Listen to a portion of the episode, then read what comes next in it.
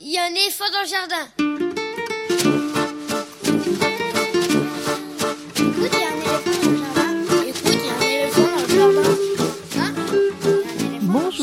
Bonjour, à toutes et à tous. Véronique Soulet au micro pour l'actualité culturelle des enfants en Ile-de-France. Une émission pour tous les adultes qui n'ont pas oublié qu'ils ont d'abord été des enfants. Chaque semaine, écoute, il y a un éléphant dans le jardin vous fait découvrir artistes, créateurs, initiatives, médiations qui offrent aux enfants de quoi nourrir leur imagination et leur curiosité. En tout cas, ce qui nous semble original, réussi, intéressant avec des reportages, des chroniques, des interviews, des lectures, concoctées par les chroniqueurs de cette émission et moi-même. Aujourd'hui, avec moi au fil de l'émission, Yves Bouvray pour le cinéma, Elsa Gounod pour sa chronique littéraire et Lionel Chenaille pour sa lecture. Au programme aujourd'hui, fanzine d'enfants et films d'animation. Le prix du meilleur fanzine d'enfants est organisé chaque année par le Centre national du fanzine d'enfants, créé par le Festival de bande dessinée Formula Bula et les éditions L'Artichaut depuis trois ans. Il a été décerné il y a quelques semaines, j'y étais, mais je n'en avais pas encore parlé ici. C'est chose faite aujourd'hui avec Yacine Devos, éditeur à l'Artichaut. Ce sera dans quelques instants. Maman pleut des cordes, le court-métrage d'animation de Hugo de Faucompré est sorti la semaine dernière et pour la sortie du film, le réalisateur était mercredi dernier au studio des Ursulines à Paris pour rencontrer les jeunes spectateurs. Yves Bouvray, le spécialiste cinéma de cette émission, y était lui aussi et il en a profité pour interviewer Hugo de Faucompré. Ce sera dans une trentaine de minutes. Pour terminer l'émission, Elsa Gounod propose sa chronique hebdomadaire Grand Livre pour petites personnes, suivie par la chronique tout aussi hebdomadaire de Lionel Chenaille. Vous pouvez comme toujours suivre l'actualité de l'émission sur les réseaux sociaux, Facebook, Instagram, il y a un éléphant dans le jardin. Écoutez et vous abonnez au podcast sur toutes les plateformes habituelles, les grosses comme les petites. Tous les liens sont regroupés à l'adresse linktree slash un éléphant dans le jardin. Et bien sûr, l'émission est en réécoute sur le site de la radio aligrefm.org. Écoute, il y a un éléphant dans le jardin, c'est l'émission qui ouvre des fenêtres sur l'actualité culturelle des enfants. Nous sommes ensemble pour bien plus d'une heure, alors c'est l'heure.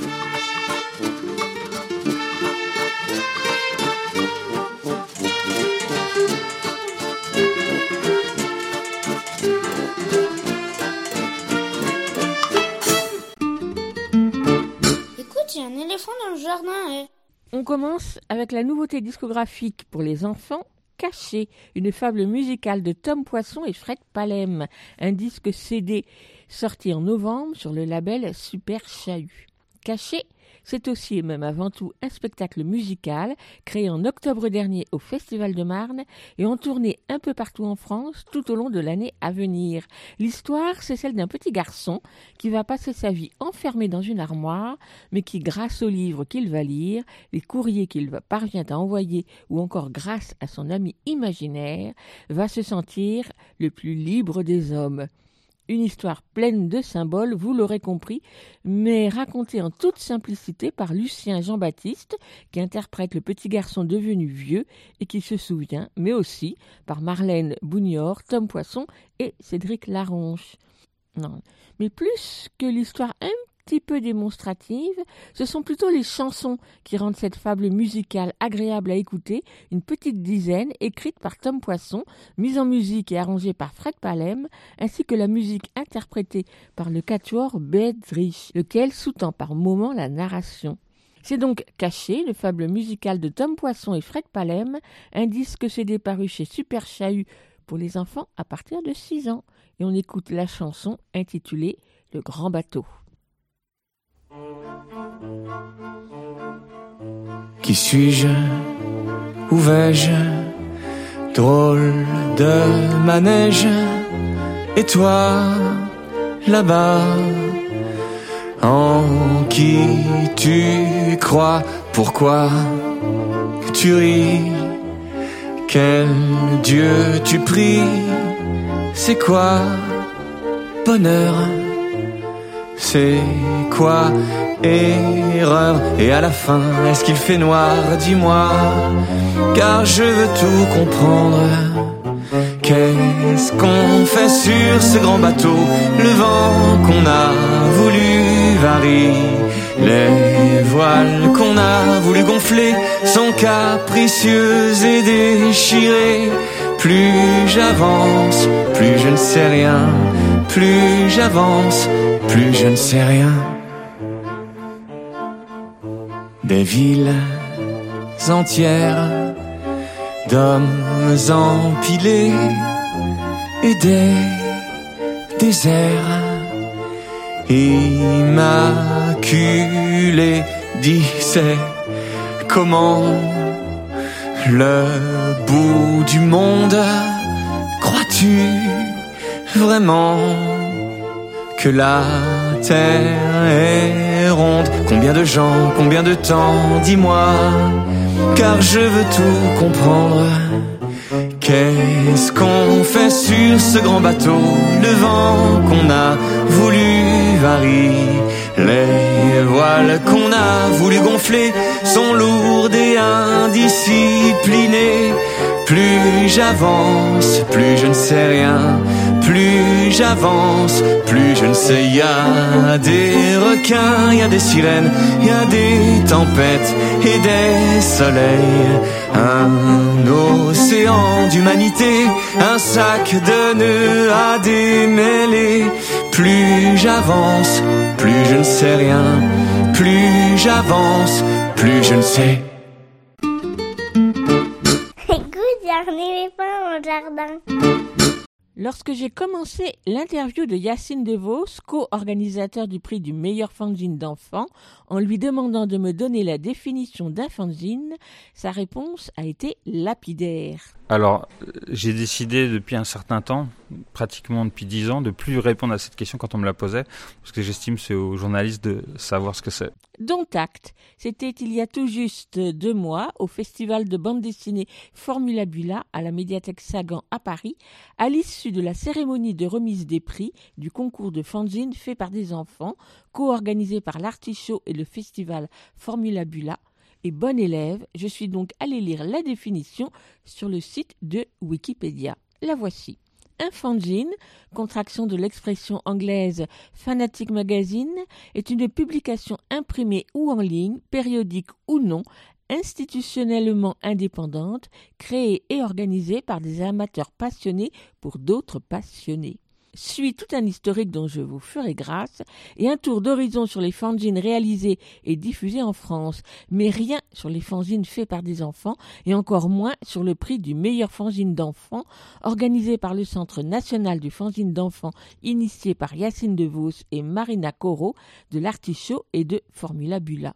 Et pourtant, même s'ils ne sont pas très nombreux et surtout peu diffusés, les fanzines, réalisés par des enfants ou par des jeunes ados, à leur initiative ou dans un cadre plus formel, se font peu à peu connaître. En témoigne donc cette troisième édition du prix du meilleur fanzine d'enfants 2021, pour lequel pas loin d'une centaine d'enfants avaient envoyé une de leurs œuvres. Cinq d'entre elles ont été récompensées, qui démontrent, s'il en était besoin, que les enfants sont inventifs et créatifs.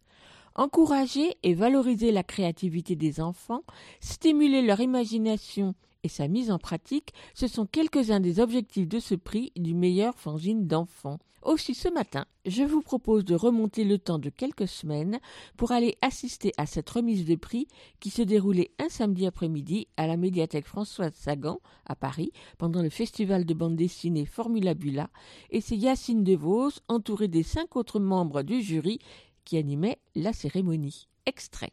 Le premier prix, c'est le prix du meilleur euh, prof de fanzine, donc ça récompense euh, un ou des adultes qui font un travail de fond pour aider donc les enfants à réaliser leur fanzine.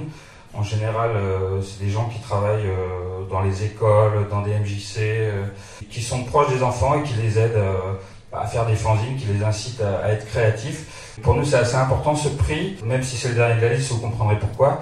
C'est assez important parce qu'on entend valoriser ce genre d'activité qui est souvent euh, mal considéré. Et euh, nous, on pense que, au, contraire, c'est quelque chose de très très important. Donc, euh, on a envie de donner un petit coup de projecteur là-dessus et peut-être que pour les gens qui reçoivent ce prix, ça, bah déjà, ça peut leur faire plaisir. Donc, on a envie de faire plaisir aux gens tout simplement.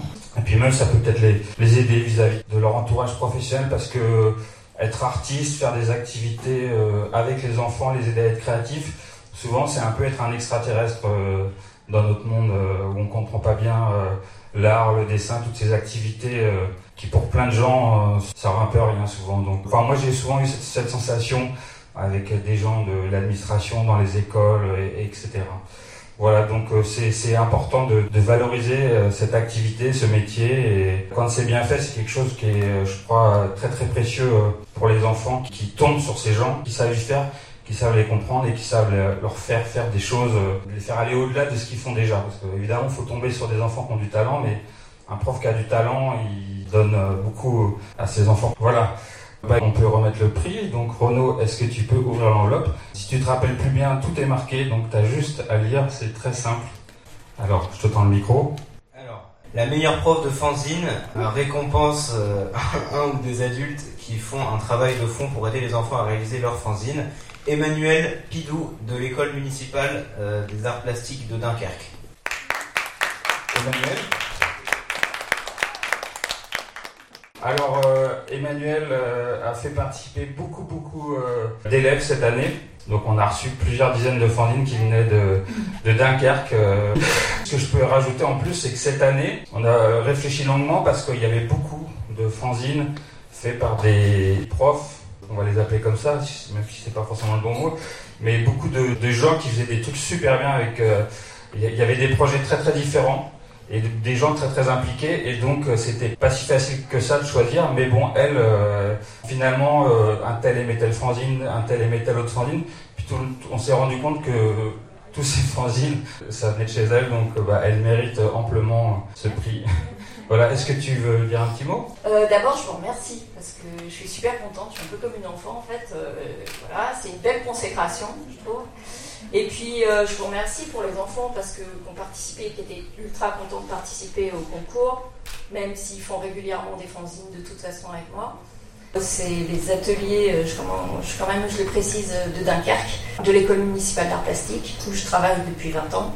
Et voilà, ben, je vous remercie bien. Il y a un diplôme donc voilà, tu as ton petit diplôme. J'ai mis dans un plastique pour le protéger, voilà, de la pluie. Et en plus, euh, un petit sac rempli de bandes dessinées. Alors il y a des bandes dessinées pour toi, plus pour adultes. J'ai mis des, un livre d'atelier qu'on a fait avec l'artichaut qui s'appelle MSK, c'est des masques. Grâce à ces livres, j'en ai mis plusieurs, tu vas pouvoir avoir un atelier facile, facile à faire sans te prendre la tête. voilà, et puis c'est voilà, des très beaux masques, donc j'espère que c'est pour les enfants, euh, voilà, parce qu'ils ont bien travaillé. merci beaucoup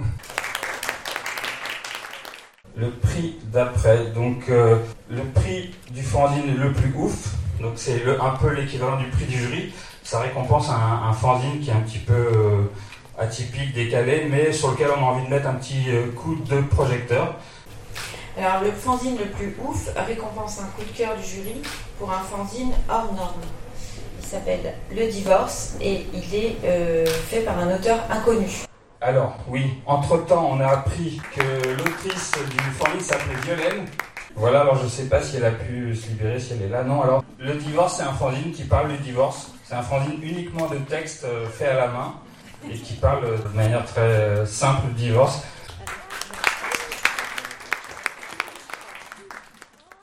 Voilà, donc, ça c'est le prix, le prix du fanzine fait par donc une adolescente parce qu'on a décidé de partager un peu en deux tranches d'âge le prix fait des fanzines fait par les ados et ceux par les enfants. Donc ça c'est le prix du fanzine fait par une ado. Donc je laisse Louise, qui est ado elle-même, euh, nous dire. Je vais tendre le micro. Euh, la récompense pour euh, un fanzine fait par un adolescent revient à The Best of Angel de Lila Vopé. C'est Lilas, je ne sais pas si on prononce le S, Von Popé Tu peux venir Lila, tu viens dire un petit mot T'as rien à dire. Est-ce que tu veux prendre les cadeaux et le diplôme Donc un petit diplôme, et puis tu as, un petit sac donc avec des cadeaux offerts par euh, des bandes dessinées offertes par euh, Formula Bula et l'Artichaut. On peut l'applaudir. Elle est timide, je pas le micro, voilà. Il a la fin fanzine euh, comme un vrai fanzine, c'est-à-dire un petit magazine de fans Donc je crois que tu es fan d'une chanteuse qui s'appelle Angèle. Et elle a mis en bande dessinée en fait tous les morceaux euh, qui sont chantés par euh, Angèle, ses morceaux préférés.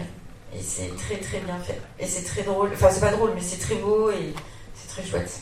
Donc là c'est le prix pour euh, meilleur fanzine fait par un enfant. Donc dans la tranche d'âge 4-11 ans.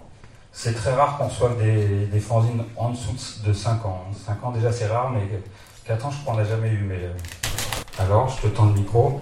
Alors, le plus beau fanzine du monde, des 5-11 ans, récompense un fanzine fait par un enfant.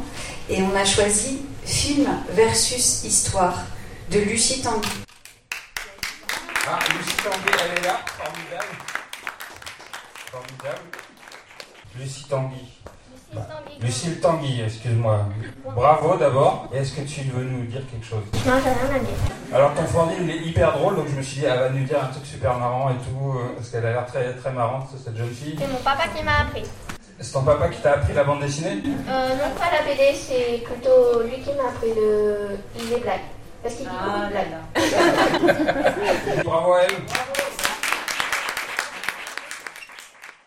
Le dernier prix, donc, c'est le, le prix qu'on appelle le meilleur fanzine de tous les temps, qui est un petit peu le, grand prix, donc, qui récompense tout simplement le meilleur fanzine parmi tous les fanzines qu'on a reçus. Le meilleur, ça veut dire ceux qu'on a préférés tous les cinq. Hein. Je sais qu'on a trouvé le, le meilleur de tous ceux qu'on a pu recevoir. On en a reçu entre 60, 70 à peu près. Et je vais ouvrir moi-même l'enveloppe et je vais, la, je vais la lire. Alors, le meilleur fanzine de tous les temps, c'est DNL, la D de Daniel Lacroix. Parce que quelque chose qui est très important dans ce fanzine, c'est que c'est un fanzine qui a été conçu pour aider Daniel. Donc Daniel, c'est un jeune rappeur euh, de Marseille qui a 14 ans et il avait besoin d'un ordinateur, donc ils ont décidé de faire un fanzine pour l'aider à payer son ordinateur. Et son fanzine, c'est une sorte de, de collage, sorte d'ego trip euh, où il s'est, mis en scène euh, avec des voitures, de l'argent, des pistolets, enfin quelque chose d'assez délirant. Il est rappeur, hein, il y a quelques textes aussi qu'il a écrits dans le fanzine, voilà. Et bravo à Daniel, on peut l'applaudir. Daniel qui a 14 ans. Bah merci, merci d'avoir été là et euh, à l'année prochaine.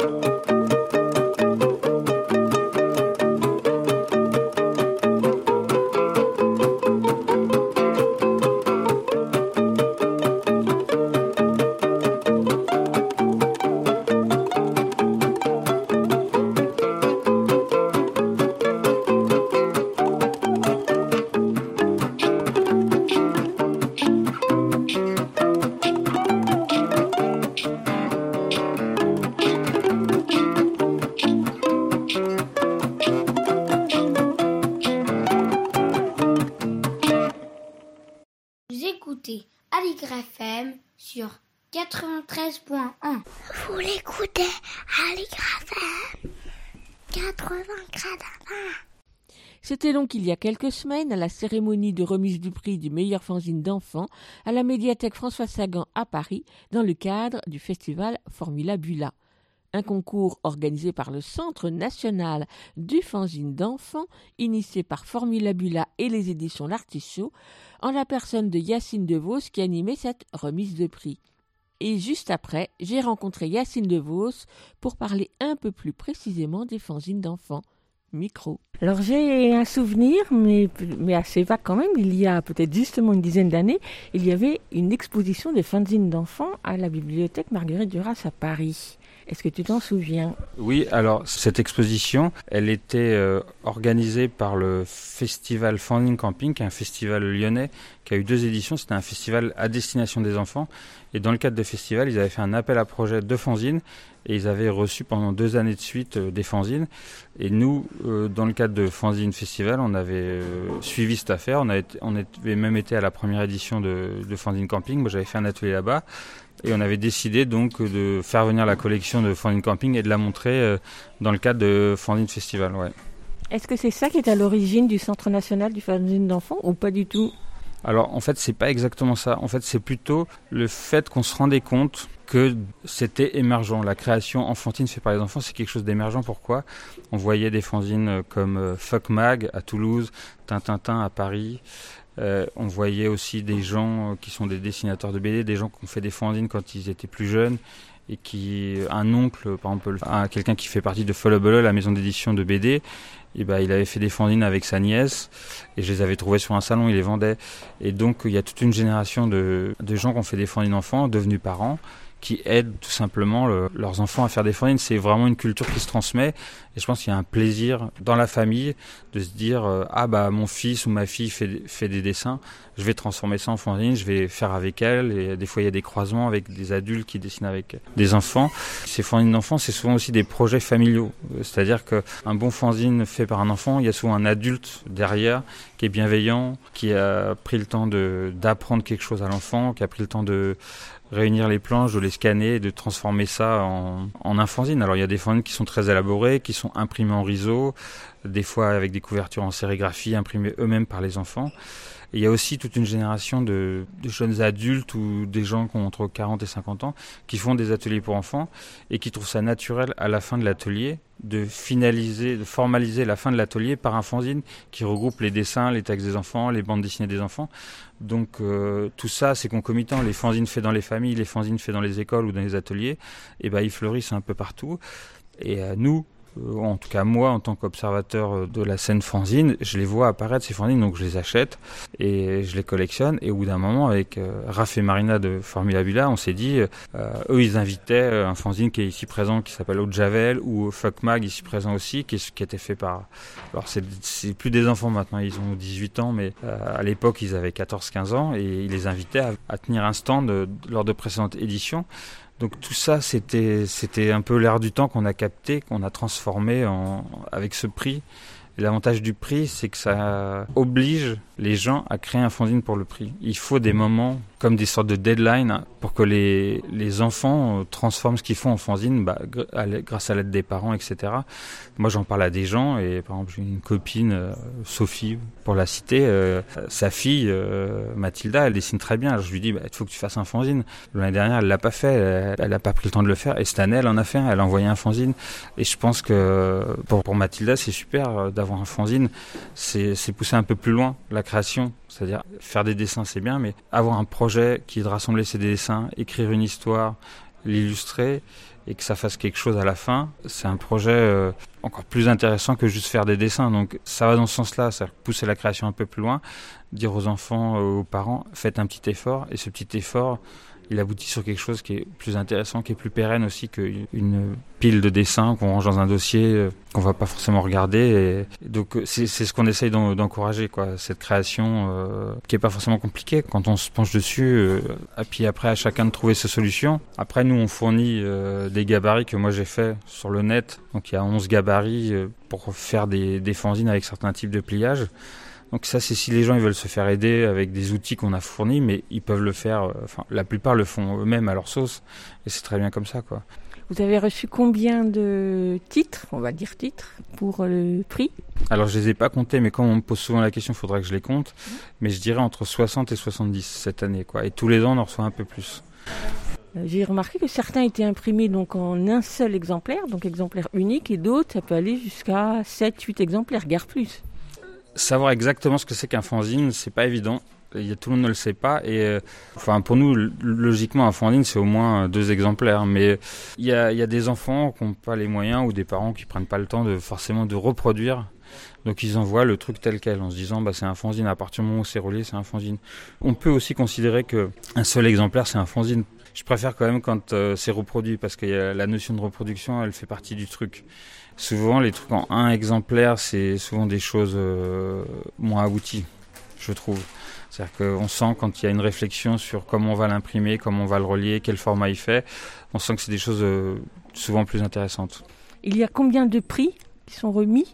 Alors il y a cinq prix. Je peux les détailler. Donc le grand prix, c'est le meilleur fanzine parmi tous ceux qu'on a reçus.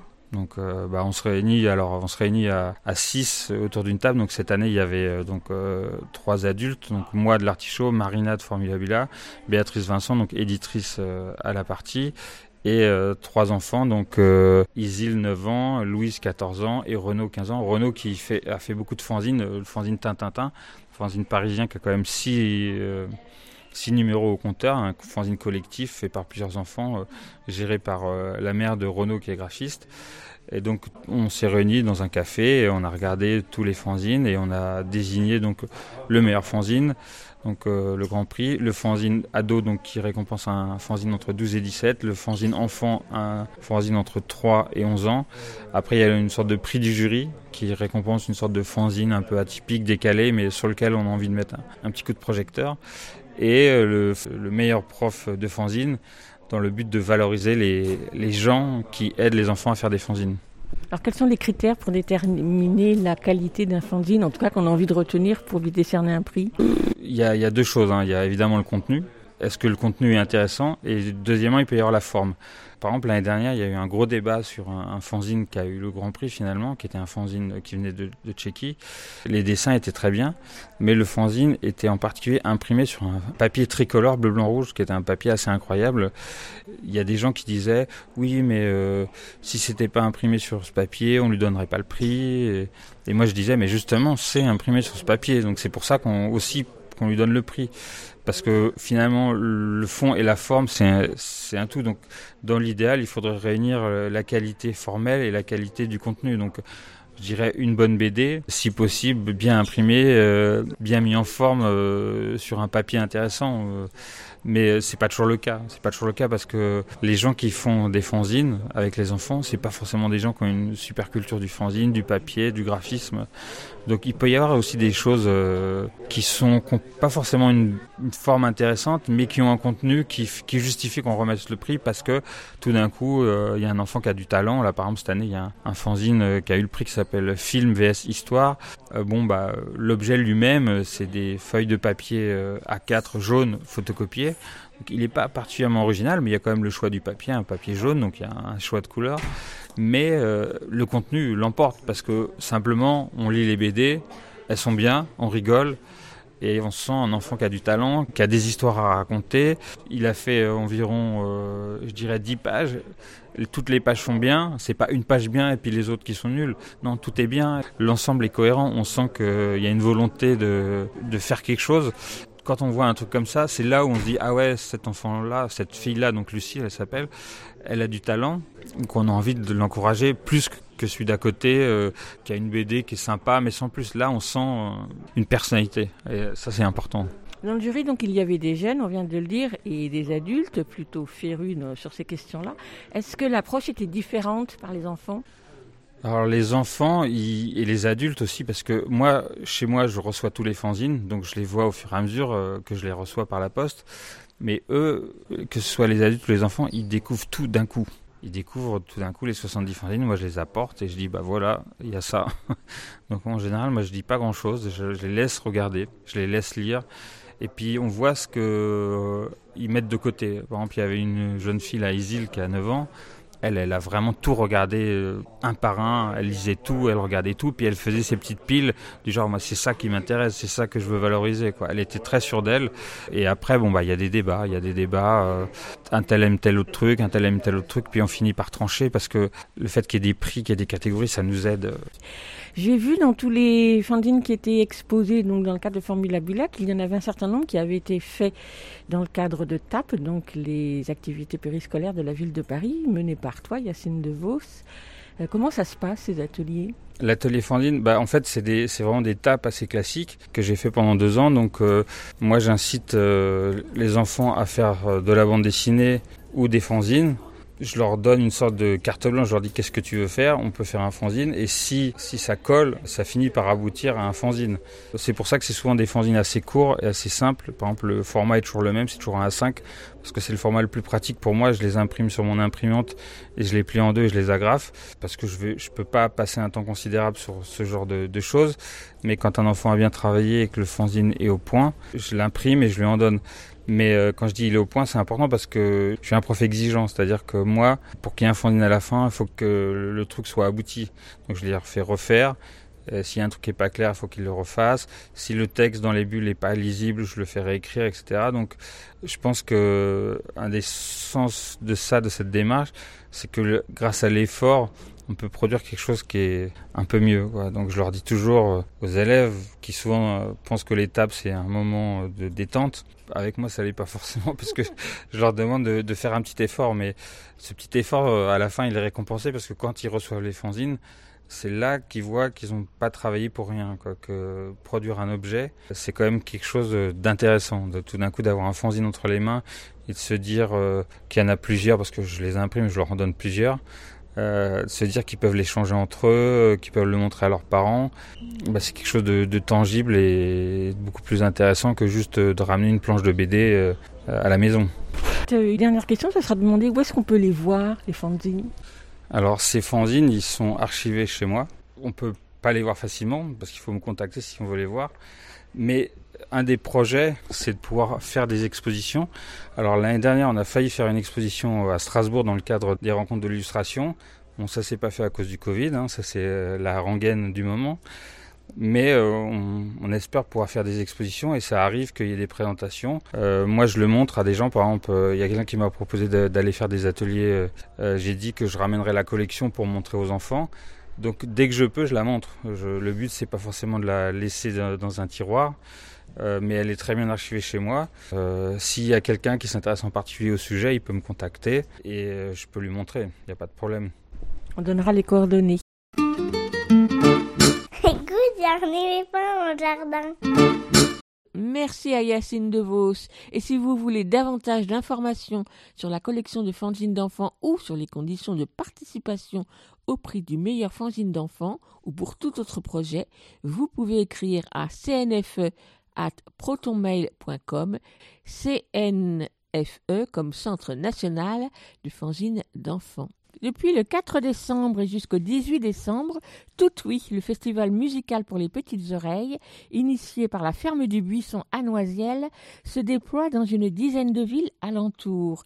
Création musicale en tout genre, avec une vingtaine de spectacles musicaux pour les enfants, parmi lesquels Dracula par l'ONG, dont on a parlé ici il y a peu de temps, Mosaï et Vincent avec leur disco des oiseaux, Thomas Guérino et son spectacle de jonglage musical, pour n'en citer que quelques-uns. Vous trouverez le programme complet sur le site de la ferme du Buisson. Le festival se clôturera le samedi 18 décembre aux Cuisines, à Chelles, avec Première Neige, le conte musical de Lucie Malbosque et Hélène Delofeu, alias le duo Nelson, pour les enfants dès 3 ans. Et on écoute l'une de leurs chansons, Quand vient l'hiver, extraite du livre CD Première Neige, paru au label Dans la forêt.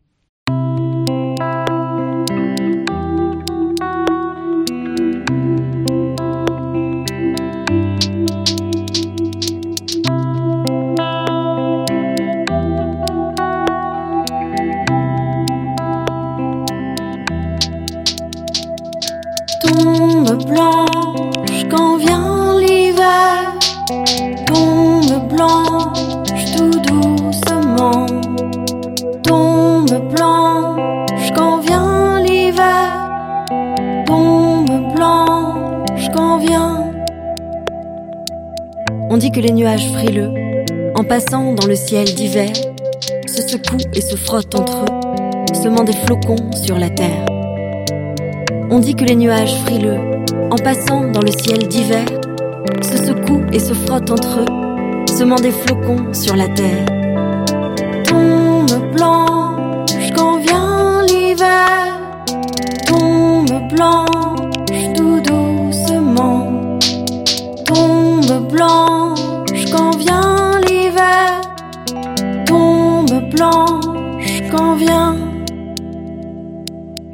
dit que ce sont les étoiles, les plus jeunes et les plus peureuses, qui pleurent quand la nuit s'étale, des larmes gelées en poudreuse. On dit que ce sont les étoiles, les plus jeunes et les plus peureuses, qui pleurent quand la nuit s'étale, des larmes gelées en poudreuse. Tombe blanche quand vient l'hiver, tombe blanche tout doucement, tombe blanche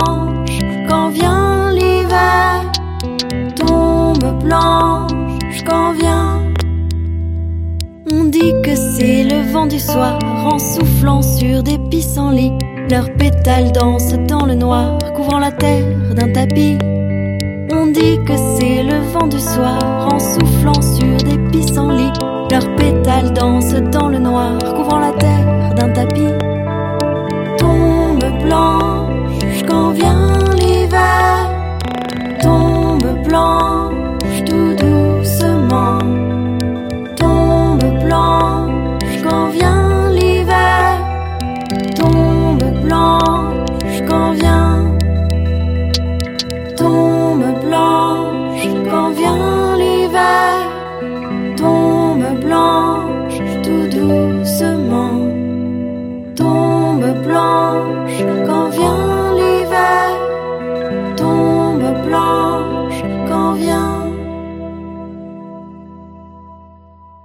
Bonjour Yves Bouvray. Bonjour Véronique. Yves, tu es le spécialiste film d'animation de cette émission et aujourd'hui, tu as envie de mettre en avant un film sorti la semaine dernière et qui t'a particulièrement plu, c'est Maman pleut des cordes. Oui, tout à fait. Maman pleut des cordes, c'est un film euh, d'environ 25-30 minutes qui est au sein d'un programme de 50 minutes distribué par les films du Préau, qui font un excellent travail euh, éditorial euh, au cinéma, qui sort dans toutes les, bonnes salles et qui a eu le prix spécial du jury à Annecy, le plus grand festival d'animation au monde qu'on a la chance d'avoir en France, hein, on le rappelle. Et Maman pleut des cordes, c'est le film de Hugo Faucompré, Hugo de Faucompré, qui est un grand euh, réalisateur français. C'est une jeune pousse, hein, il démarre et il a fait ce film qui euh, ne laissera vraiment personne euh, de marbre. Un film qui se passe sur la période de Noël, qui peut se voir en dehors de la période de Noël, mais que j'ai vraiment beaucoup beaucoup aimé parce qu'il est très sensible par plein d'aspects. Tu nous présentes le film? On suit en fait la petite Jeanne qui euh, a 8 ans, qui euh, a sa maman qui va pas très bien. Elles vont pas forcément bien se comprendre elle va dire à sa fille bah tu vas euh, pas passer les vacances de Noël avec moi, euh, tu vas aller les passer chez Mémé euh, Oignon à la campagne en Normandie et voilà. Et donc ça c'est le, début du film et évidemment à la campagne, elle va rencontrer euh, des camarades, Léon, Sonia, elle va rencontrer un monsieur très étrange qui est ami de sa Mémé Oignon qui s'appelle Clo-Clo et euh, il va se passer euh, plein de choses qui vont euh, amener finalement son séjour qu'elle redoutait comme un, un beau moment de rencontre, d'amitié, avec euh, plein de choses qu'on va surtout pas dire, qui vont être euh, assez chouettes quand même. Ce film d'animation, si j'ai bien compris, montre une mère qui est en dépression. C'est une, c'est une situation qui est plutôt rare dans les films pour enfants. Oui, c'est vrai. C'est un très beau film avec euh, cette dimension euh, qui est pas évidente parce que cette maman, euh, elle va pas bien, elle est un peu triste. On sait pas pourquoi. D'ailleurs, c'est pas forcément le, sujet, mais ça peut arriver à tout le monde pour différentes raisons. C'est un peu lié d'ailleurs au titre. hein. Le titre du film l'évoque. Maman pleut des cordes. Il pleut des cordes quand il y a beaucoup de pluie, comme parfois en Normandie. Hein. Mais là, maman pleut des cordes, ça veut dire qu'elle va pleurer, peut-être parce qu'elle va être triste et elle doit se soigner pour aller mieux. Et donc c'est aussi ce- ces trois femmes qu'on vous découvre. Bah, une jeune fille, Jeanne, sa maman qui va pas bien, qui doit aller se soigner, et puis la mamie euh, chez qui euh, Jeanne va, qui est assez euh, extra. C'est un film sur la transmission, sur cette dimension de trois générations qu'on suit, et puis sur aussi la résilience. Comment est-ce qu'on va bien soigner? Comment est-ce que parfois on choisit pas ce qu'on veut faire forcément? Ce qui m'a marqué, c'est la façon très sensible que Hugo de Faucompré euh, a décrit et écrit ça, et la façon dont il l'a fait, il l'a coécrit hein, avec Lison d'Andrea. Et ça, c'est vraiment en un temps très court, euh, on a des émotions, une histoire forte et quelque chose qui nous touche, qui euh, nous emmène quand même vers le bonheur. C'est pour des enfants de quel âge? C'est un film qu'on peut voir à différents âges, dès 5-6 ans, dans la dimension dynamique, la dimension des personnages, qui est très drôle, très burlesque par certains aspects, mais qu'on peut voir aussi plus grand par rapport à un relief de la vie où on a été confronté euh, bah, à des choses pas forcément drôles hein, dans, dans sa vie quand on est plus jeune ou moins jeune, et qui peuvent résonner de façon drôle et dire que euh, maman pleut des cordes parce qu'elle est triste, mais aussi il y a une autre expression qui dit euh, après la pluie euh, le beau temps. Et c'est vrai qu'il y a cette dimension-là qui est forte d'optimisme et de résilience. c'est vraiment quelque chose de très fort dans le film et très important pour aller vers ce bonheur après la pluie. Maman de Play des cordes est donc sorti en salle mercredi dernier, le 1er décembre, et ce jour-là, Hugo de Faucompré était au cinéma, le studio des Ursulines, dans le 5e arrondissement de Paris, pour rencontrer les jeunes spectateurs présents à la projection du film, et avec également Émilie Nouveau, directrice du studio des Ursulines, et toi aussi Yves, tu étais là avec ton micro pour assister à la projection et pour ensuite interviewer Hugo de Faucompré. Mais d'abord, on se glisse dans la salle pour entendre ce qui s'est dit avant et après la projection, puis on entendra la bande-annonce du film. Bonjour à toutes et à tous et bienvenue au studio des Ursulines pour cette séance événement aujourd'hui. Parce qu'aujourd'hui, précisément ce mercredi 1er décembre, sort ce magnifique film que vous vous apprêtez à découvrir qui s'appelle Maman pleut des cordes. Maman pleut des cordes, c'est un programme de court métrage. Est-ce que quelqu'un sait ce que c'est qu'un court métrage alors, dis-moi, t'as levé la main en premier. Bah, c'est comme un film mais très court. C'est comme un film mais très court, c'est exactement ça. En fait, c'est tout simplement un film, hein, finalement, mais qui dure pas très très très longtemps. Donc il est un petit peu plus court que les autres.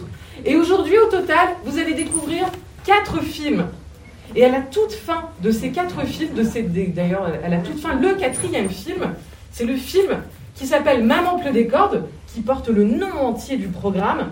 Et on a le grand plaisir aujourd'hui d'avoir avec nous Hugo Dauphet-Compré qui a réalisé Maman pleut des cordes. Merci beaucoup Hugo de ta présence aujourd'hui. Merci Alors, Hugo, déjà pour commencer, est-ce que, tu peux nous expliquer qu'est-ce que c'est que finalement un réalisateur? Alors, c'est une grande question. Un réalisateur, c'est quelqu'un qui d'abord a une idée et qui ensuite fait appel à plein de gens qui ont plein de talents pour fabriquer ensemble cette idée. Parce que vous verrez les films que vous allez voir, non seulement euh, le mien, mais ceux d'avant aussi, c'est des films, on ne les fait pas tout seul, on les fait avec, euh, avec toute une équipe. Et donc le réalisateur, on, peut dire que c'est un peu comme le chef d'orchestre en musique, qui doit être là à toutes les étapes pour faire que le film soit le film. Quoi. Voilà. Et donc la bonne nouvelle, c'est qu'Hugo va rester avec nous, et à la fin du film, il va revenir et on entendra bien entendu, bien entendu, toutes vos questions que vous avez à poser à Hugo et sur le film du coup Maman pleut des cordes. Merci encore Hugo de ta présence. On vous souhaite à toutes et à tous une très bonne séance et on vous dit à tout à l'heure.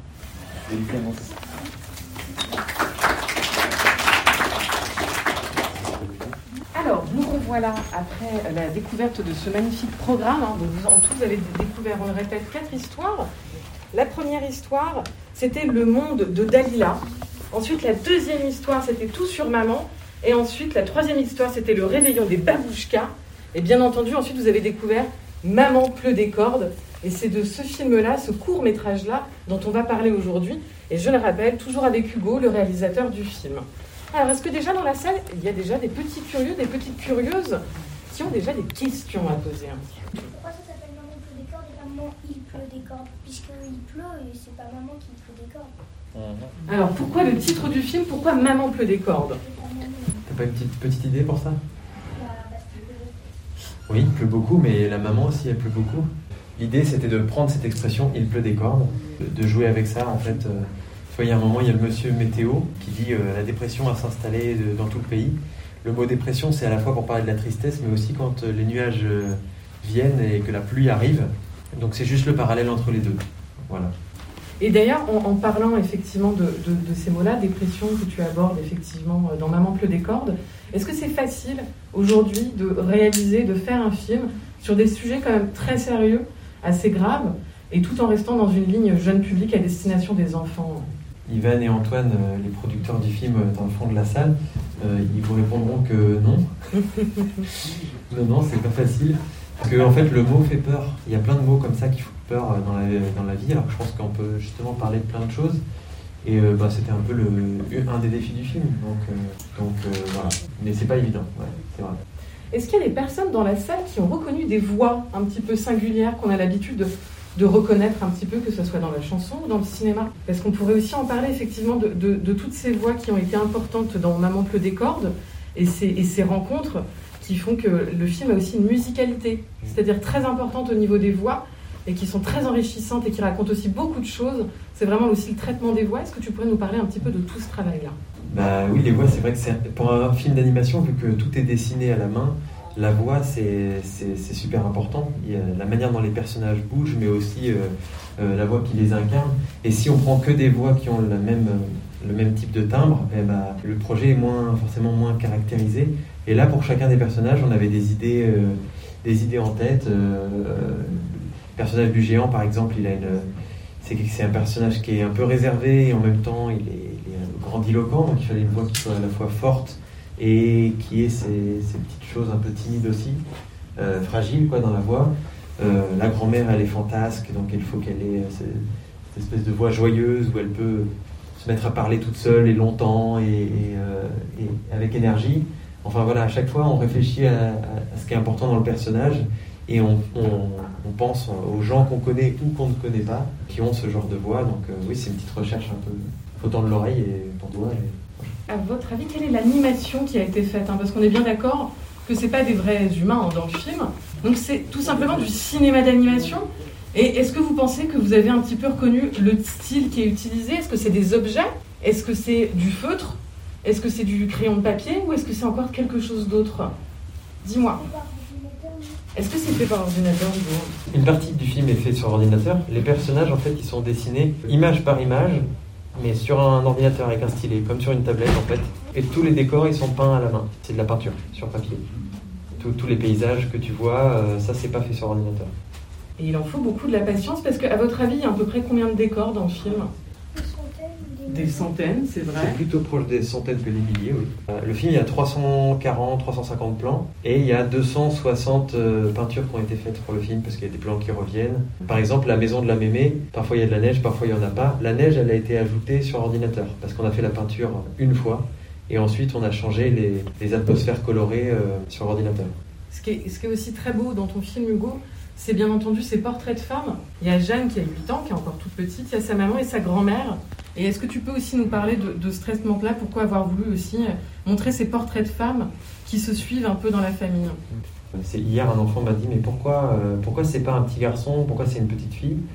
Je pense que euh, ça s'est fait aussi naturellement comme ça. Et il y a dans ma famille moi j'ai j'ai beaucoup de portraits de femmes fortes. J'ai réalisé en faisant ce film peut-être un peu inconsciemment que ça faisait écho à plein de moments euh, d'histoire dans ma famille que moi je connaissais pas forcément qu'on m'a dit ensuite après coup ah mais je m'identifie dans la petite fille euh, voilà qui ma tante, ma mère, en fait, m'ont avoué des choses par la suite. Donc je me dis qu'il y a des, des choix qu'on fait et d'autres qui se font un peu à notre euh, insu.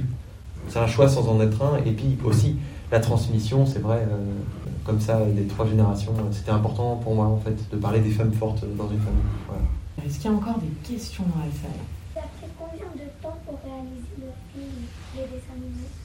Alors, pour réaliser le film, euh, ce que je dis euh, quand on me pose cette question-là, c'est entre la première idée et le film fini, il y a 4 ans. Et ouais, excusez-moi. Je- J'essaierai de faire plus vite la prochaine fois. Mais euh, ensuite, la fabrication pure et dure euh, du film, de l'image, parce que tout ça, c'est aussi ces quatre années. C'est faut qu'on trouve des gens qui, nous accompagnent sur le projet, des partenaires financiers. Je te passe les détails, mais il y a beaucoup de choses, euh, de gens qui, parce que ça, voilà, tu vois, tous les gens qui, qui sont dans le générique à la fin, il faut, il faut leur payer un salaire aussi. Donc c'est des choses comme ça qui sont hyper importantes. La fabrication du film, une fois qu'on a l'équipe et tout, on a mis en tout et pour tout, je dirais un an, euh, un petit peu moins parce qu'on a eu deux mois de, de confinement comme vous savez. Donc là on a arrêté toute la fabrication pendant deux mois. Euh, donc je dirais un an, voilà. Merci beaucoup, Hugo de Compré. On était vraiment ravis de vous avoir. Je vous rappelle que Hugo va, va s'installer dans le hall et vous pouvez euh, faire dédicacer la petite affiche, la petite carte postale, le petit livret. Et je tenais aussi, euh, parce que j'ai oublié de le faire à l'introduction, à remercier euh, le distributeur Les Films du Préau, qui est une société de distribution avec laquelle on, euh, on travaille énormément au studio des Ursulines et qui sort toujours des petites merveilles. Merci de votre confiance en tout cas. Allez, mange un peu, Janou. Mais avant, tu faisais des trucs trop bons. Après, on fera ta valise. Tu prennes des pulls bien chauds. Il fait froid chez mémé en hiver. Janou Ça faisait tellement longtemps.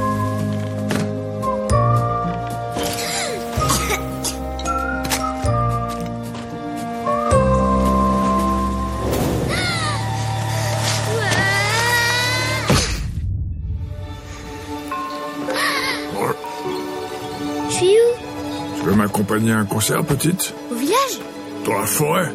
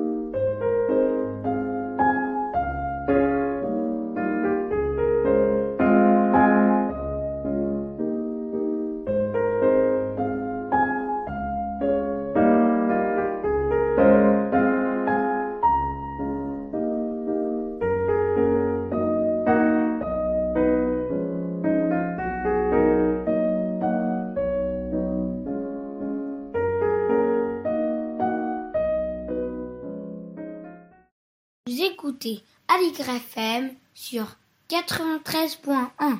Vous l'écoutez Aligre FM 84 C'était donc la bande-annonce du film d'animation Maman pleut des cordes de Hugo de Faucompré, sorti en salle la semaine dernière.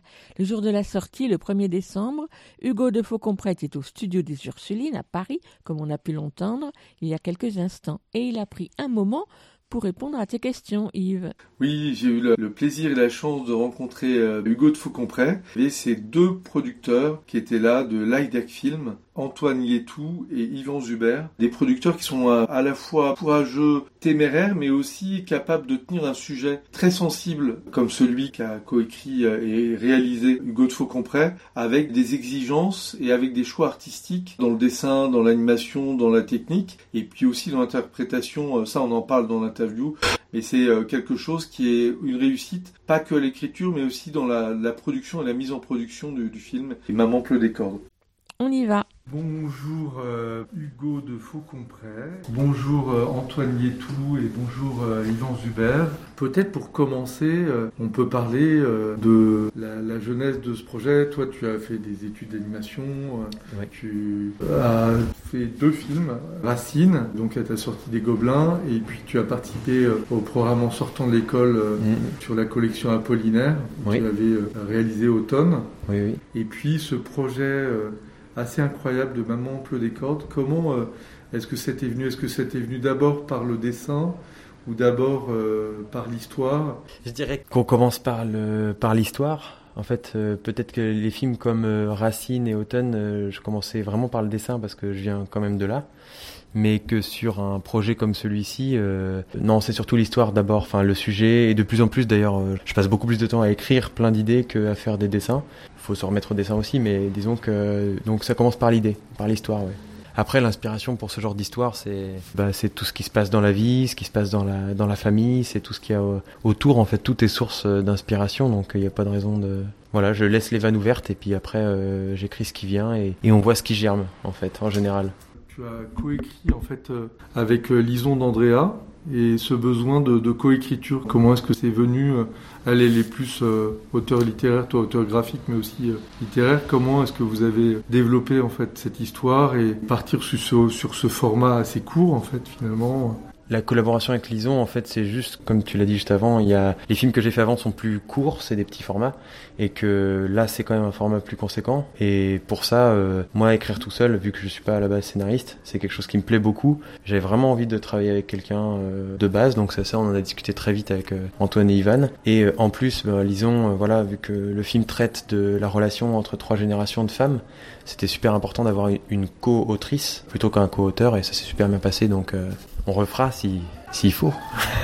Et cette histoire de cette euh, dimension un peu intergénérationnelle et puis euh, de ces relations entre cette grand-mère, cette mère et cette euh, petite Jeanne qui est assez formidable, qui a 8 ans, c'est venu euh, tout de suite. C'était placé l'idée aussi de partir euh, parce qu'on est au moment de Noël. On est finalement plutôt que de le passer avec ses parents, elle va partir à la campagne en Normandie. Le, sujet, c'est aussi euh, la, la situation de la maman, la situation dépressive de la maman. Et quand on a un problème comme ça, on cherche aussi des solutions. On va tendre vers ce qui peut être les solutions. Donc euh, le film traite de ça, des solutions, des choses simples de la vie, donc euh, les différents partages euh, qu'on peut avoir avec euh, les gens de la famille, avec euh, même des, gens qu'on ne connaît pas. Donc là, ça, ça parle de musique, ça parle de nourriture. Donc la nourriture, c'est à la fois partager la fabrication et ensuite le repas. Donc c'est juste des choses simples comme ça. Donc c'était évident de passer par la famille qui, même si parfois elle peut être problématique, c'est aussi une solution à plein de choses, de recentrer sur la famille. voilà. Dans l'adaptation de l'écriture, il y a quelque chose d'assez extra qu'on retrouve chez Benjamin Renner euh, quand on voit le grand méchant renard euh, ou, Ernest et Célestine. C'est euh, la dimension du gag et la dimension très visuelle dans l'écriture où il y a une espèce de fusion entre ce que vous avez envie de dire euh, plutôt que de le dire euh, verbalement par les protagonistes, on le voit en fait, euh, et c'est toujours très très drôle par les personnages, euh, la dimension burlesque aussi du corps, euh, qui est très drôle, leur présence, la façon dont ils se déplacent, la façon dont ils sont là, et tous les personnages sont super euh, bien incarnés et, et on se marre vraiment. Donc An- Antoine et, et Yvan qui sont là, qui sont tes heureux producteurs, hein. c'est aussi bah, d'avoir votre tour sur comment vous êtes rencontrés, euh, au-delà de cette, cette question et ce- que je viens de poser. hein. C'est vrai que pour revenir sur la question du ton et de l'humour, euh, c'est vraiment ce qui caractérise le film, c'est que c'est un sujet fort, mais que c'est vraiment traité avec beaucoup de poésie et beaucoup d'humour. Et c'est un- c'est une des choses qui était les plus difficiles à faire valoir quand le projet était pas encore là, en fait. À partir du moment où on a commencé à avoir des visuels, et Hugo, même dans des premiers visuels, arrive à mettre soit des petits détails de, de, de design où on sent ce, ce ton et cet humour, ça nous a permis de, de passer d'un projet qui était identifié comme euh, attention, ça parle de la dépression, c'est un peu lourd, etc., à ce qu'est le film, c'est-à-dire quelque chose qui porte ce sujet, mais qui est quand même euh, drôle et touchant et pas Et sur la manière dont on s'est rencontrés avec Hugo, euh, bah, tu Bah, en fait, avec Hugo, euh, on avait travaillé ensemble. euh, il, il avait travaillé sur un de nos premiers courts-métrages en tant que storyboarder. On s'est tout de suite très bien entendu, puis surtout, tu as eu la bonne idée de laisser traîner tes carnets de croquis au bureau. Donc, c'est là où on a un petit peu découvert euh, euh, la patte de Hugo. Et cette idée qui, à la base, était juste euh, voilà, l'idée d'une d'une petite fille euh, face euh, aux adversités de, de ses parents, en tout cas de sa mère. C'est vraiment parti d'une idée de base et de quelques croquis. Et nous, on, est- on a tout de suite voulu euh, l'accompagner. euh, voilà, on était aussi au- un peu au début de notre société et c'était un peu un challenge pour tous les trois et permettre de grandir ensemble sur un projet qui nous venait tous les trois à cœur. Et voilà, ça s'est fait comme ça. Et j'ajouterais juste un petit truc, c'est que par rapport à ce que tu disais sur le, le- le rapport entre l'écriture et le- la mise en scène, en fait, je me souviens plus du nom du réel qui disait ça, mais que si un dialogue n'est pas utile, il faut pas le mettre. Et je crois qu'à un moment donné, on avait beaucoup de dialogues avec Lison et on s'est dit, tiens, il faut qu'on coupe au profit justement de la situation, quoi, du comique de situation, avec vraiment euh, à l'esprit les films muets qui fonctionnent vraiment sans dialogue, où les personnages euh, à la Buster Keaton ou Chaplin prennent des postures euh, qui sont drôles par elles-mêmes et sans aller faire de blagues en fait par le dialogue. Donc ça, c'était aussi une des références qu'on s'est donné avec Lison pour passer par le visuel et laisser de côté certains dialogues pour pas alourdir quoi. Et alors, justement, il y a, dans l'incarnation, on- parle du, geste, de cette dimension qui est portée par euh, l'expression de l'animation. Et il y a deux, deux choses qu'on peut évoquer, c'est la dimension graphique. Et on invite vraiment les, auditeurs à aller euh, regarder parce que Automne d'Apollinaire, il est, il est visible sur Internet hein, de façon libre. Et il y a quelque chose, euh, c'est quand même il y a quelques années, mais il y a quelque chose de très présent et prégnant dans ton univers sur cette dimension qu'on retrouve aussi chez évidemment certains cinéastes japonais comme Miyazaki ou Takata, particulièrement Miyazaki, avec mon voisin Totoro. La présence de la nature, cette espèce de philosophie de la nature qui est là, sans être là tout en étant là, et qui est vraiment euh, très forte dans l'esprit du film et très très belle dans cette idée aussi de résilience de la maman, et puis cette résilience politique heureuse, pas mélancolique finalement, mais vraiment euh, avec une sorte de dynamique et un bonheur euh, de ce que Jeanne va vivre en étant là, et puis à la rencontre avec ses personnages. Et ça, c'est une autre question. Donc je, je vais te laisser ré- répondre par rapport à cette dimension-là. Oui, bah, par rapport à la dimension naturelle et, et les références Ouais. Que tu invoques, bah, forcément, moi c'était des références de base de mon enfance. faut dire aussi que bah, Miyazaki notamment, c'est quelqu'un qui a pris position euh, politiquement pour la nature euh, il y a très longtemps, quitte à en faire rire certains et certaines. Euh, maintenant, en fait, sa parole, elle semble logique pour tout le monde et je pense que juste il faut continuer à la marteler parce qu'elle est hyper importante. Donc je dirais que ce que j'aime bien, c'est de replacer aussi, quand c'est possible, l'humain que nous sommes dans des grands. J'aime bien faire des grands paysages avec des petits personnages et c'est plus présent d'ailleurs peut-être dans Racine ou dans euh, Automne. Mais euh, pour nous remettre à notre place et qu'on y reste, quoi. Enfin, Mm. faut, faut la considérer ça. Et ça, je trouve c'est super important, du coup, d'écouter, de, de s'inspirer de ce qui est autour de nous, mais sans euh, le piétiner, quoi. À la fois, oui, j'ai été super inspiré par ça, et je pense que c'est aussi une parole de notre temps et qu'il faut l'assumer et puis pas sans, enfin, ouais, l'assumer pour les enfants notamment, parce qu'on a plein de choses à apprendre des enfants sur ces sujets-là, parce qu'ils sont euh, comme s'ils naissaient un peu comme ça, je sais pas. Il y en a qui sont beaucoup plus attentifs quand gueulent leurs parents, quand, euh, quand Non, les non. parents utilisent des sacs plastiques. J'entends des enfants dire euh, Mais non, euh, pas de sacs plastiques. Donc c'est ancré beaucoup plus chez eux que chez nous, donc faut être à l'écoute de tout ça, quoi. Ce que tu dis aussi sur la la- l'humilité qu'on a par rapport euh, et la façon dont tu le représentes, c'est porté aussi par euh, les décors, un travail assez extraordinaire, euh, à la fois des personnages dans l'animation, on l'a dit, dans le geste, dans la présence, le corps, en fait, un peu burlesque et, plus que ça, parfois poétique. hein. Mais les décors sont vraiment magnifiques. D'ailleurs, c'est là aussi où il y a une parenté avec Automne. Hein. Tu as cette dimension-là à la fois de profondeur, des talents de peintre hein, et de col- et, là pour le coup qui sont vraiment moi je trouve assez original après je sais pas t'as peut-être des, influences euh, qui te portent mais, qui font euh, sur euh, cette œuvre là quelque chose de contemplatif et de, ce rapport à la na- nature que tu évoques Je dirais, pour rebondir sur le mot contemplatif, qu'il y a aussi la notion de prendre le temps, en fait, prendre le temps des choses, là où peut-être on prend moins le temps parfois. Moi-même, je cours tout le temps, et moi je me dis, mais stop Allez, on prend le temps, on se pose, euh, on regarde la cime des arbres qui bougent, et c'est chouette aussi, quoi. Et ça nous amène euh, de la méditation, ça nous amène à penser à d'autres choses. Et pour les décors, euh, moi, c'est quelque chose qui me touche beaucoup, qui est hyper important pour moi, la couleur.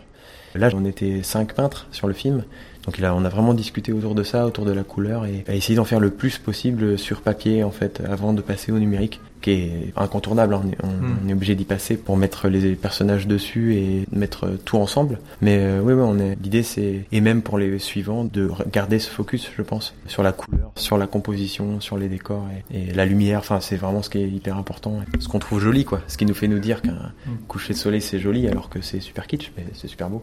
c'est vrai qu'on on est hein, dans cette Normandie euh, et puis en même temps on est dans ces massifs montagneux qu'on voit pas forcément en Normandie euh, tel qu'on l'imagine quoi il y a une dimension aussi euh, très poétique de ce point de vue là et c'est c'est super Allez, mange un peu, Janou. Mais avant, tu faisais des trucs trop bons. Après, on fera ta valise. Faut que tu prennes des pulls bien chauds. Il fait froid chez mémé en hiver. Hein Ton bus passe tôt demain matin. C'est mieux si on prépare ta valise ce soir. Quoi On part plus en vacances toutes les deux Ma chérie, je croyais qu'on était d'accord. Tu pars chez mémé demain et moi... Chez je- mémé Pourquoi j'irai chez mémé? Je veux pas y aller C'est pourri là-bas, y a rien à faire, y a que des vieux et... Ça suffit, Jeanne. Et ça pue l'oignon Je t'ai tout expliqué tout à l'heure. J'ai besoin de temps pour me reposer. Tu peux pas venir avec C'est moi. pas juste Papa et toi, vous voulez vous débarrasser de moi T'as promis qu'on partirait ensemble à Noël. J'irai pas Jeanne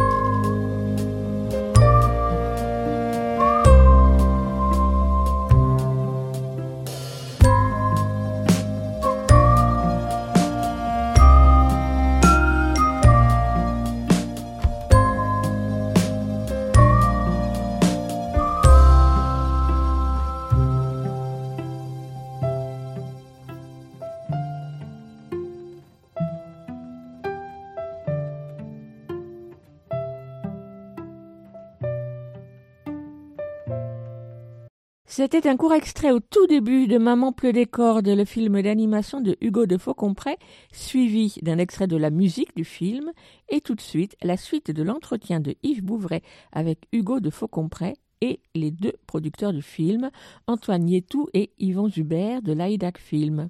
Il y a quelque chose qui est fondamental, c'est l'incarnation aussi des voix. Et l'incarnation des voix, euh, là, euh, je me tourne aussi vers les, vers les producteurs. Il y a un sacré, comme on dit, casting. Alors parfois, c'est pas du tout un reproche, mais quand il y a des doublages de films américains, ils prennent les studios ben, un peu des castings pour avoir des noms. Et là, on sent qu'on n'est absolument pas dans cette dimension. On est dans un travail très très précis et précieux et on peut citer euh, ben, Yolande Moreau euh, comme Mémé Oignon. Euh. Jeanne, c'est une jeune qui a plein de talents, qui s'appelle Siam Georget Roland. On a Clo Clo, qui est assez incroyable, hein, qu'on avait déjà entendu d'ailleurs dans quelques films d'animation Arthur H, qui est mm. du coup dans cette dualité, en plus ça prend sens par rapport à la dimension musicale du film. Et de Céline Salette, qui est super. Donc comment on fait pour avoir quatre personnes avec ce talent sur Maman pleut les cordes? En fait, euh, pour ce qui est de, la, de Siam qui joue la petite Jeanne, euh, qui évidemment est hyper centrale dans le film, en fait, on a juste eu de la chance parce qu'elle elle fait partie de la famille d'Hugo et c'est un peu comme ça que ça s'est fait. D'ailleurs, il y a des similitudes même dans le dans le design de la petite Jeanne euh, par rapport à Siam. Donc c'était très très naturel, mais on a eu la chance qu'au-delà de ce qu'elle est naturellement, elle, elle arrive à, aborder le personnage, ce qui est pas forcément évident pour une petite fille qui se retrouve dans un studio très grand avec des micros braqués devant la bouche, quoi. Donc de la chance pour ce qui concerne Jeanne. Et après pour les autres, sincèrement, on a un peu forcé c'est la chance, mais on en a eu aussi parce qu'en fait, c'est complètement les trois personnes auxquelles on a pensé dès le début pour chacun des rôles. C'était pas pour avoir euh, des noms euh, à proprement parler. Enfin, c'était effectivement pas dans une démarche commerciale du tout, mais c'était en se disant euh, quelle serait la voix parfaite pour chacun de ces personnages. Et en fait, ils ont tous accepté, tous et toutes. Donc, donc, ben, on a été hyper heureux. Et tu parlais de similitudes, et c'est vrai que non seulement Siam et Jade, mais même dans chacun des personnages, on retrouve beaucoup de similitudes avec les voix et les personnages qu'ils incarnent. Déjà, ce qui était super, c'est que les, les voix ont été enregistré avant l'animation et ça a permis aussi, parce que c'est des personnages qui sont un peu connus pour les animateurs, de pouvoir avoir ça en tête et de le prendre en compte au moment de travailler le film. Et ça se ressent sur chacun des personnages. Vraiment, euh, Yolande Moreau, c'est Mémé Oignon. Euh, dans Clo-Clo, on retrouve beaucoup de la fragilité d'Arthur H. Enfin, il y, y, a plein de choses comme ça qui se ressentent dans l'autre sens. C'est très heureux et c'est incarné, vraiment, ça a un sens. C'est vraiment intéressant de redire que les voix sont interprétées avant, parce que c'est une gageure. Donc parce qu'ils ont euh, peut-être quelques dessins, ils ont euh, l'écriture et puis euh, l'état d'esprit et faire une direction d'acteur avant, c'est là où on rejoint quelque part le spectacle vivant parce qu'il n'y a, a, pas d'image, on n'est pas sur une interprétation en réel, en tout cas filmée derrière une caméra, on est avant et donc il y a beaucoup de l'âme du film qui est amenée aussi par cette interprétation-là. Même pour les, les, acteurs, ça permet un petit peu plus d'improvisation, pas que pour les acteurs professionnels, mais pour les enfants. Hugo, tu as beaucoup joué avec euh, les petits défauts de langage euh, qu'ils pouvaient euh, donner en studio parce qu'ils avaient juste le texte et qu'ils devaient pas se fier à une image, et ça permet de donner une authenticité au, au film qu'on n'aurait pas eu dans l'autre sens en, film simple.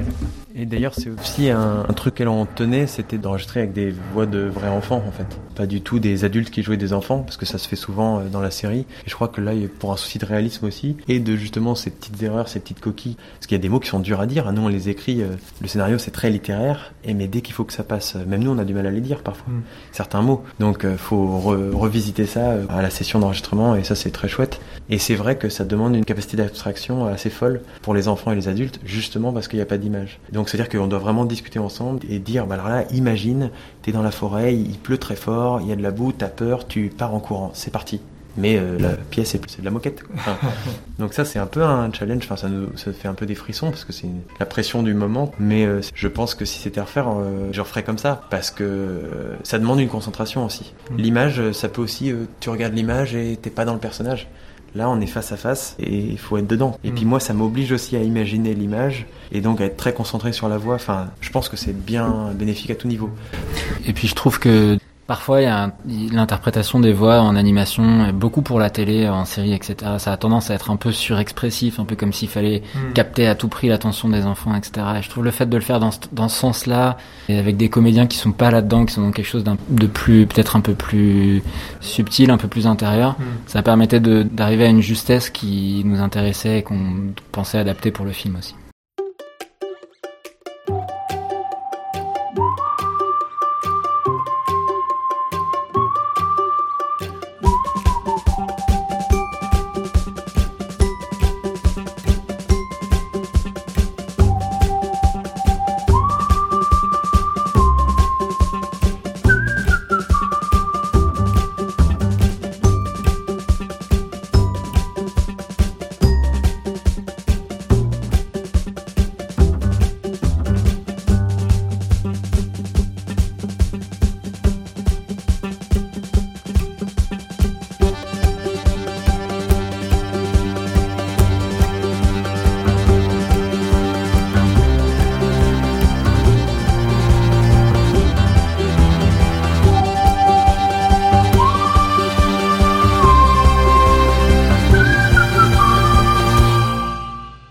Continuer sur la musique de Pablo Pico, qui est euh, un grand compositeur de musique de film d'animation. La musique, elle est présente dans le travail qui a été fait euh, de façon très précise et très précieuse et très vivante, quoi.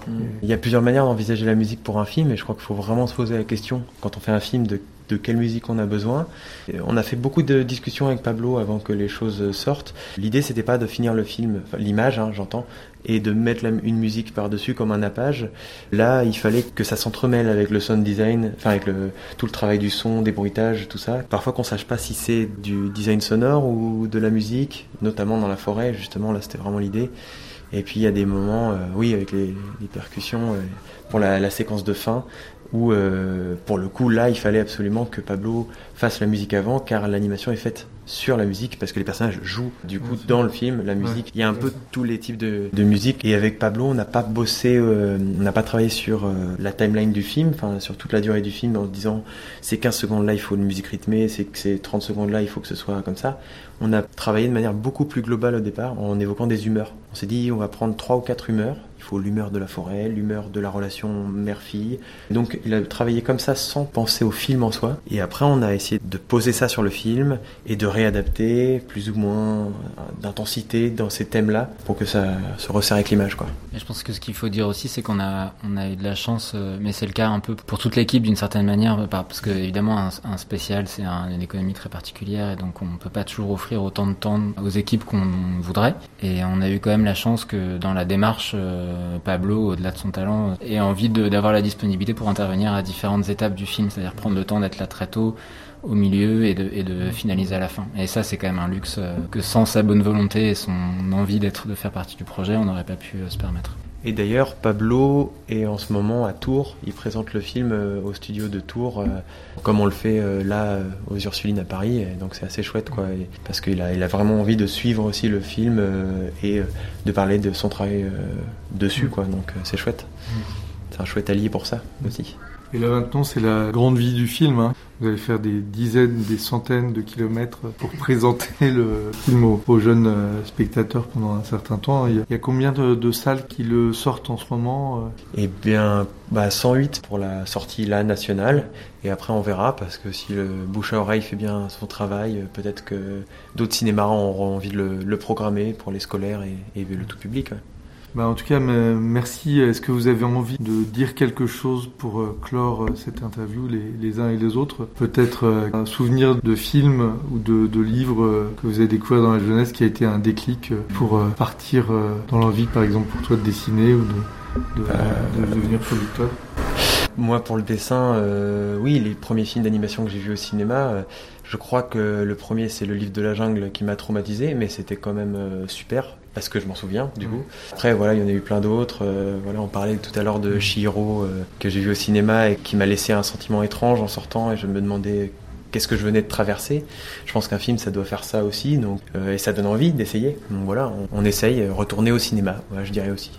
Je rajouterais aussi les livres de jeunesse euh, pas tellement aseptisés qui guident un peu le cinéma qu'on a envie de produire aujourd'hui. Par exemple, moi j'ai été très marqué par Max et les Maximonstres à cette époque. Voilà un bouquin qui m'a énormément plu et, et qui prend pas les choses avec des pincettes mais avec beaucoup de poésie. Je crois que c'est ça qu'on aime. Oui, euh, Hugo, tu cites souvent aussi Claude Ponty comme référence en, en littérature jeunesse. Et nos toutes premières discussions, il y avait vraiment ce, ce souhait de faire un film qui qui soit pas forcément euh, un petit bonbon euh, pour le spectateur, euh, en particulier les spectateurs et spectatrices enfants, mais que ce soit quelque chose qui les déplace un petit peu et qui du coup les marque, quoi. En fait, qu'il y ait des aspérités, des choses sur lesquelles on puisse s'accrocher, quoi. Pas juste ce bonbon tout lisse. Et je pense que Claude Ponty, c'est ça, notamment. Moi, ce qui m'avait marqué, c'est que c'est à la fois tendre et monstrueux. Et Max et Maxi Monstre, il y a un peu de ça aussi. J'aime bien, moi, le côté le monstrueux. Euh, Quand j'étais euh, ado, je regardais beaucoup de films de monstres. Et je crois qu'il y a. Bah ouais, on peut quand même euh, essayer de faire des films pour les enfants avec ces deux côtés. Parce que les enfants, ils aiment bien ce qui est bizarre aussi. Je pense que ça vaut le coup de, de les écouter à ce niveau-là. Formidable, mais merci beaucoup. Ben, lo- longue vie à, à Maman Pleut des Cordes et ça à très bientôt dans, dans les salles de cinéma. Merci beaucoup. Merci à vous. C'était donc euh, Antoine Yetou, Yvan Zuber, les deux heureux producteurs de l'IDEC Film du film Maman Pleut des Cordes, réalisé par Hugo de Faucompré, le 1er décembre au studio des Ursulines. Et donc ce film fait partie d'un programme de 50 minutes de quatre courts-métrages. Et le programme s'appelle Maman plus des cordes et on peut le voir actuellement dans de nombreuses salles de cinéma. C'est le, le film titre, comme on dit, Maman pleut des cordes, distribué par les films du Préau qui ont concocté ce programme, qui fait euh, un programme vraiment à découvrir en famille euh, pour les fêtes et bien longtemps après les fêtes parce que euh, il n'est pas lié au fait qui se passe à la période de Noël du tout. On termine en chanson? On termine avec une chanson interprétée par Arthur H avec la musique de Pablo Pico et c'est une chanson un peu à la Philippe Catherine avec les bananes mais cette fois-ci avec une histoire de tarte aux oignons. Je n'en dis pas plus. Écoutons ensemble. Ah, Merci Yves et à très bientôt. À très bientôt Véronique. Merci. Elle a mangé la tarte Aux oignons, Elle a mangé la tarte oui c'est bon. Elle a mangé la tarte Aux oignons, oui c'est bon.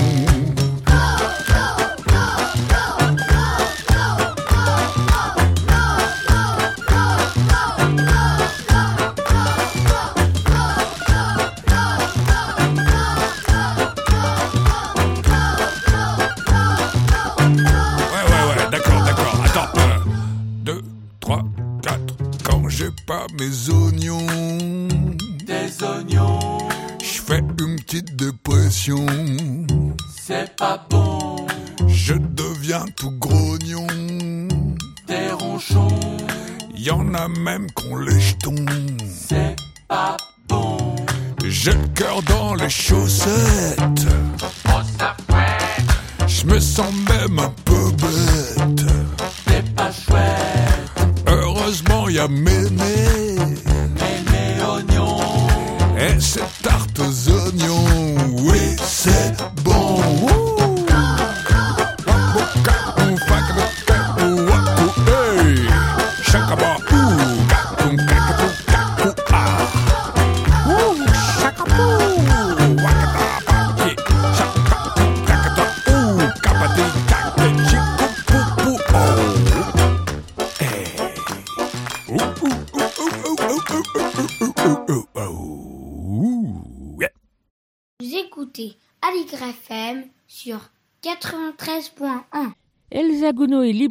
Spécialisée jeunesse à Paris et chaque semaine elle farfouille dans les rayons nouveautés de sa librairie pour nous proposer un livre pour enfants, un album, un roman ou une BD, c'est selon, dans sa chronique Grand livre pour petites personnes.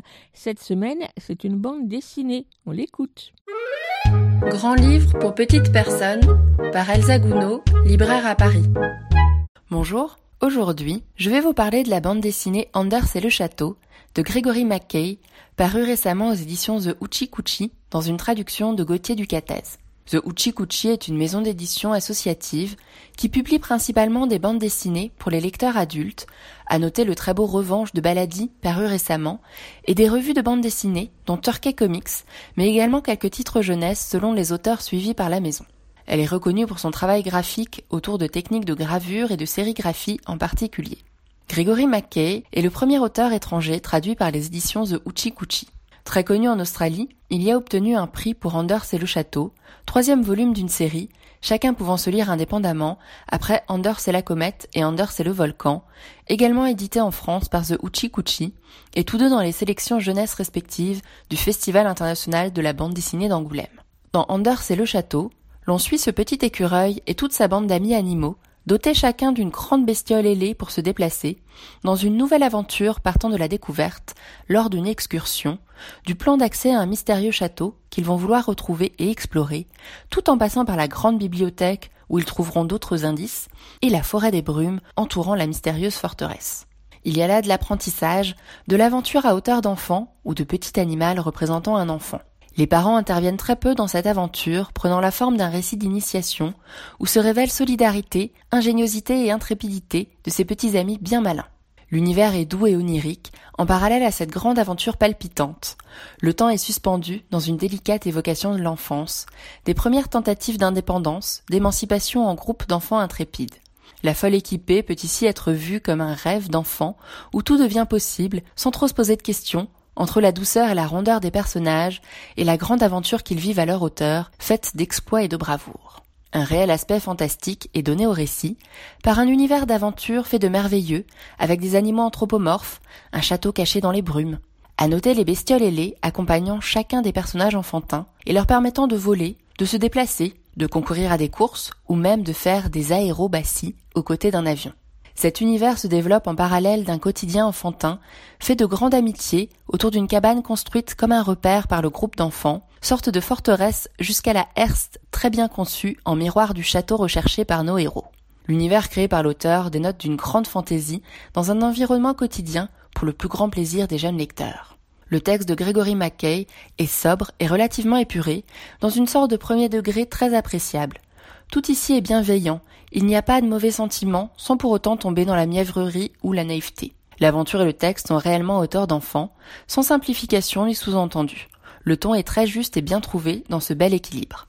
Cette bande dessinée s'avère riche en détails et rebondissements, sans être trop impressionnante à la lecture, par un découpage du texte en de nombreuses petites cases, la mise en place d'un chapitrage aérant le récit, en plus de permettre de très belles pages de début de chapitre, et un format assez petit, bien qu'épais. Tout cela en fait une première bande dessinée parfaite dans laquelle un enfant pourra se plonger et se blottir délicieusement en commençant à lire pour vibrer de cette aventure à relire longuement. Le travail graphique de Gregory Mackay est particulièrement intéressant dans Anders et le château. De prime abord, l'on voit déjà le changement de fabrication avec les deux premiers volumes de la série, à la couverture souple et à la bichromie orange et violette, réussie mais plus simple. Ici, la couverture et la quatrième attirent tout de suite l'œil par leur fabrication soignée. Reliure bodonienne et couverture cartonnée, sérigraphiée, embossée et à bord franc du plus bel effet. À cela s'ajoutent les couleurs originales de l'auteur, dans une quadrichromie soignée aux teintes délicates et nuancées. Le trait de l'auteur semble à première vue assez simple, dans une sorte de ligne claire tout en rondeur, mais un grand travail de détail est présent sur les décors, de la cabane au château, avec parfois des vues de coupe savoureuses de minutie. Le gaufrier mis en place évolue au fil de l'histoire et de l'action, passant d'une multitude de petites cases aux coins arrondis, suggérant l'action et le mouvement, ou se concentrant sur un personnage et des cases plus grandes, pour des vues plus larges de paysages notamment. J'espère vous avoir donné envie de découvrir cette bande dessinée que je conseille à partir de 7 ans. Anders et le château, de Gregory Mackay, traduit de l'anglais par Gauthier Ducatez aux éditions The Uchi Kuchi, au prix de 18 euros. Moi, J'espère voir les précédentes aventures d'Anders rééditées sous cette très belle fabrication, donnant une réelle ampleur au travail graphique de l'auteur. Merci Elsa pour cette balade forestière avec Anders et le château de Grégory Mackay, une bande dessinée à découvrir de visu dans toute bonne librairie. Écoute, il y a un éléphant dans le jardin. Eh. Bonjour Lionel. Bonjour. On termine l'émission avec la lecture d'un extrait de littérature de générale sur le thème de l'enfance. Aujourd'hui, tu as choisi quoi? Alors aujourd'hui, j'ai choisi un extrait, c'est la toute fin d'un livre qui s'appelle Feu pour feu de Carole Zalberg. C'est un livre assez court. Il y a 35 ou 39 pages, je ne sais plus. C'est comme une espèce de long poème. En fait, c'est une déclaration d'amour d'un père à sa fille qui dort en prison. Ce soir-là, elle s'appelle Adama, elle a 15 ans. Elle a mis le feu à une boîte aux lettres, ce qui a généré une catastrophe. Elle dort en prison et son père lui raconte euh, tout le parcours qu'il a fait un peu pour elle. 15 ans plus tôt, il a fui son village d'Afrique euh, suite à un raid et il raconte euh, la fuite, la traque, l'exil, la traversée en bateau, le centre de rétention, l'arrivée en France et toutes les humiliations, toutes les brimades qu'il a subies et tout ce qu'il a essayé de faire pour que sa fille s'en sorte. Ça s'appelle donc Feu pour feu de Carole Zalberg. On t'écoute.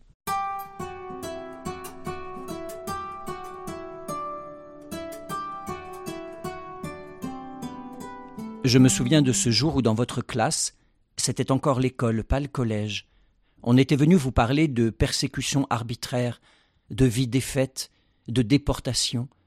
Tu étais rentré en colère et j'avais dû insister longtemps, t'encercler de questions de plus en plus précises pour que tu finisses par me raconter en grondant et sans me regarder ce qu'on vous avait révélé, qu'on pouvait décider de broyer des millions d'hommes et de femmes, jeunes ou vieux, et jusqu'aux nouveau-nés, qu'on pouvait venir arrêter dans leur classe aux yeux de tous des enfants de l'âge que vous aviez alors. Qui sait quel écho cela avait trouvé en toi? Je n'ai jamais pu discerner la part de souffrance de celle du dégoût dans ton indignation quand tu avais déclaré en évitant toujours mes yeux Je n'aime pas parler de ça. Ça, c'est-à-dire la sauvagerie, c'est-à-dire la mort et la douleur embusquées partout. Ça, qui, quand on le découvre, rend le monde impossible. Tu as tenté ensuite de colmater la brèche ouverte ce jour-là, en bannissant en toi la tendresse, en t'enveloppant de rude. Les lois tacites de la cité, celles qui régnaient entre vous, les jeunes nés ici ou presque, ces lois fondées sur la nécessité de s'afficher fort y ont bien aidé. Là encore, je me réjouissais secrètement de te voir si peu sujette au doute, si confiante en la puissance de tes choix qui étaient aussi ceux de tes amis, tes complices, devrais-je m'habituer à dire désormais. Mais j'aurais dû le savoir. Ce qu'on ne regarde pas ne cesse pas pour autant d'exister. Il y a du drame à revendre dans tous les coins de toutes les vies, même les plus tranquilles, même les plus ternes. Je ne me pardonne pas d'avoir cru que toi et moi, parce que nous en avions eu notre content de drame, nous en avions fini. Des petits malheurs, oui, des revers et des déceptions, oui, je m'attendais à ce que nous en rencontrions encore. Mais du drame, imbécile que je suis, je nous croyais définitivement protégés. Nous l'avions gagné, m'imaginais-je, notre immunité. Ne nous battons-nous pas jour après jour, mois, années, dès notre arrivée dans ce pays?